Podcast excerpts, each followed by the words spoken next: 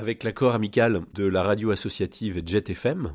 et de Clotilde Serre qui animait l'émission Comment vont les fourmis, la Voix coopérative est heureuse de vous présenter la réédition de l'abécédaire de la coopération.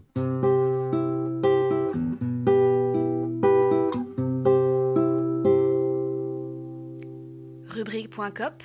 La Voix coopérative. Réapprendre à coopérer Abécédaire de la coopération, c'est comme Castel, Robert Castel, et Claudine Arroche. Dans la suite des chroniques coopératives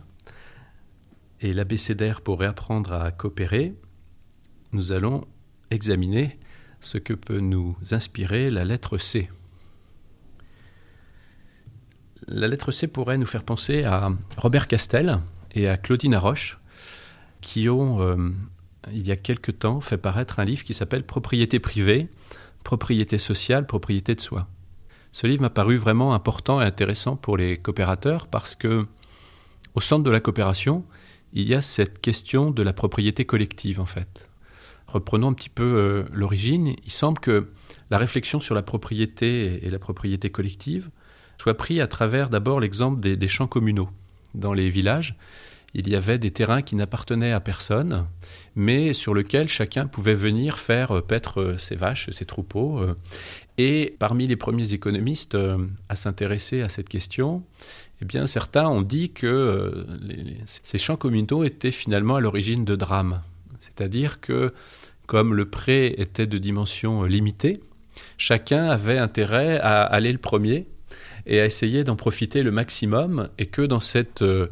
course-là, eh bien finalement, il ne restait qu'un champ de boue au bout d'un moment, et que euh, à, court terme, il fallait une autorité centrale pour pouvoir réguler l'utilisation de ces biens euh, communaux. En même temps, cette description semble vraiment euh, schématique parce qu'elle ne s'est pas intéressée au mode de régulation sociale qui finalement ont permis à ces champs communaux d'être longtemps utilisés et finalement, c'est sans doute à la Révolution française qu'il y a eu une radicalisation avec euh, la distinction entre ce qui était propriété personnelle et ce qui était propriété d'État. Et dans cette dichotomie juridique a pratiquement disparu cette notion de propriété collective qui ne soit pas euh, l'affaire d'un seul, euh, mais qui ne soit pas la propriété anonyme de, l'État, c'est-à-dire de tous.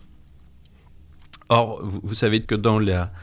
dans les coopératives, les associations et les mutuelles, on retrouve comme principe essentiel cette propriété collective, hein, des réserves de ce qui a été créé comme richesse qu'on ne peut plus se répartir ensuite individuellement. Cette euh, différence juridique est une des bases essentielles de la différence avec des entreprises dites classiques qui appartiennent à ses actionnaires et que ceux-ci peuvent vendre et se répartir euh, à, tout moment, ou en tout cas au moment où ils souhaitent euh, réaliser une plus-value. Je pense qu'aujourd'hui, la sensibilité à l'environnement, euh, au sens euh, biophysique finalement, hein, notre environnement naturel, euh, nous sensibilise à nouveau à cette question de la propriété collective. Est-ce qu'on peut finalement être responsable sans, être propriétaire de quelque chose hein? Est-ce qu'on peut respecter et prendre soin d'éléments naturels, par exemple, sans que ce soit son jardin C'est vraiment une question difficile parce que la propriété individuelle a aussi des fondements extrêmement forts. Et c'est ce que le livre de Castel et de Claudine Arroche euh, rappelle finalement. L'essentiel de leur thèse dans ce livre, en tout cas selon ma lecture, euh, c'est que finalement la propriété individuelle a permis à un grand nombre de personnes euh, d'exister vraiment socialement. Qu'auparavant, il y avait sans doute un sentiment d'être euh, quasiment réduit à néant, en tout cas de ne pas exister, parce qu'on n'avait rien, on ne possédait rien. Et donc il y a eu une évolution plutôt positive finalement, euh, sociologiquement parlant, de constitution de l'individu à travers ce qu'il était capable euh, de détenir en propre. Ses outils, un bout de terrain, éventuellement son logement. Et, et, donc il y a une notion de progrès dans le développement d'une certaine propriété privée, alors qu'aujourd'hui, on peut peut-être constater, euh, alors ce que Castel appelle aussi les individus par euh, excès,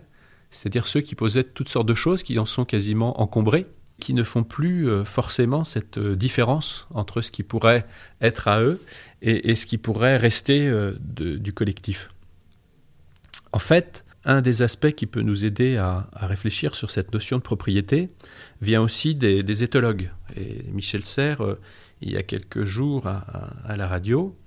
constatait que finalement, il y a un lien extrêmement euh, archaïque entre euh, notre comportement et cette question de propriété.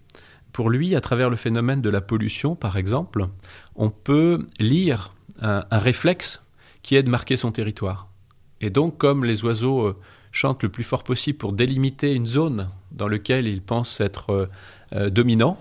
comme les mammifères vont uriner aux quatre coins de leur territoire pour le marquer, il semblerait que nous ayons toujours besoin et l'envie d'aller marquer aussi notre territoire à, travers, ce qui nous appartient hein, ou ce qu'on pourrait capter.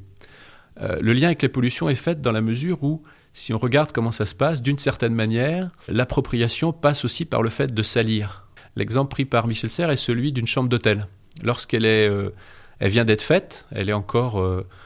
pas du tout dérangée, les serviettes sont propres, tout a été nettoyé. D'une certaine manière, elle appartient à personne. Mais à partir du moment où vous avez commencé à utiliser le verre qui était sur près du robinet dans la salle de bain, que vous avez commencé à utiliser la serviette à défaire les draps, eh bien, vous êtes approprié cet espace-là en le salissant d'une certaine manière. Et donc, c'est difficile pour les coopératives ou même pour penser la coopération, d'être capable de dépasser cet attachement très fort euh, non seulement à la propriété individuelle, mais à ce réflexe qui serait de marquer un territoire qui serait d'autant plus vaste que son pouvoir ou que son existence pourrait être euh, vaste également. Et donc, soit il y a effectivement une, une sagesse qui permet de faire la part des choses entre ce qui pourrait être euh, propre à chacun et le rassurer, sur son identité et sur son pouvoir, et du coup laisser de l'espace aussi pour des choses collectives, soit on est effectivement dans cette dichotomie entre euh, le tout individuel ou euh, le tout collectif, mais sans, euh, sans limite. Et, on voit bien que si on ne prend pas en compte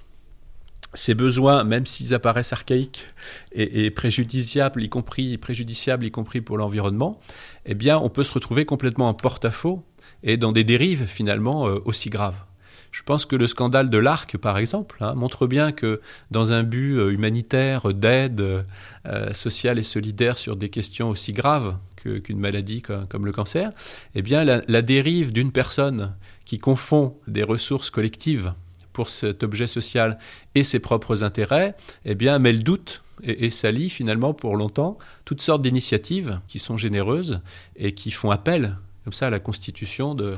de financement euh, collectif pour des actions utiles. Et, donc, euh, dans beaucoup de gestions de coopératives, la question va se poser sur quel est le territoire qu'on peut attribuer à une personne et quel est le territoire qui doit rester collectif hein, et qui a euh, euh, intérêt à rester collectif. La question est vraie pour l'entreprise. Pour l'entreprise,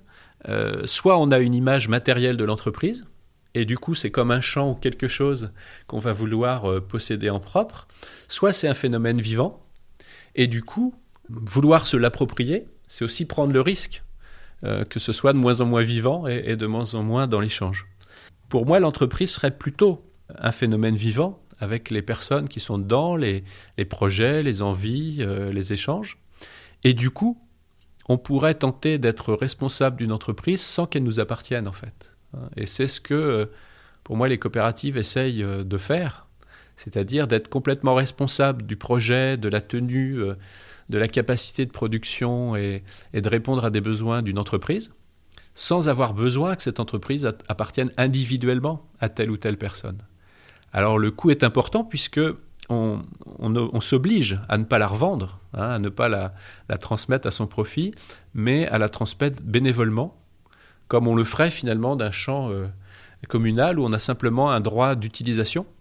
hein, usus, mais pas un droit euh, pour abuser, abusus, sur ce, sur ce bien-là. Donc là encore, hein, on, parlait euh, l'autre fois avec la lettre B des, des racines de l'économie. Eh bien, en droit de la propriété, il y a aussi une réflexion fondamentale à avoir finalement sur quels sont les biens que je peux détenir en propre et qui me constituent en tant qu'individu, je pense qu'aujourd'hui, il y a beaucoup de personnes qui sont sans doute dans cette angoisse hein, d'être privées euh, de quelque chose qui pourrait leur appartenir en propre. Et Donc ce que Castel appelle les individus par excès, qui finalement sont encombrés de toutes sortes de, de biens, et d'une certaine manière aussi peuvent considérer qu'il n'y a pas de limite à cette propriété, et que par exemple, on peut breveter euh, des plantes médicinales qui ont été utilisées euh, par des Amazoniens depuis des, centaines d'années. On peut s'approprier des choses et euh, on peut défendre les droits d'auteur bec et ongle, même si finalement ils sont aussi construits par une succession de productions humaines plus ou moins collectives. Donc il y a cette, cette vision et la capacité d'essayer de, de, faire la part des choses et de mettre la propriété individuelle sans vouloir la remettre en cause complètement, mais la remettre aussi à sa juste place. Euh, c'est-à-dire euh, dans une place qui est là pour rassurer peut-être nos instincts et, nos, comportements les plus archaïques, mais qui laisse aussi ouvert d'autres possibilités,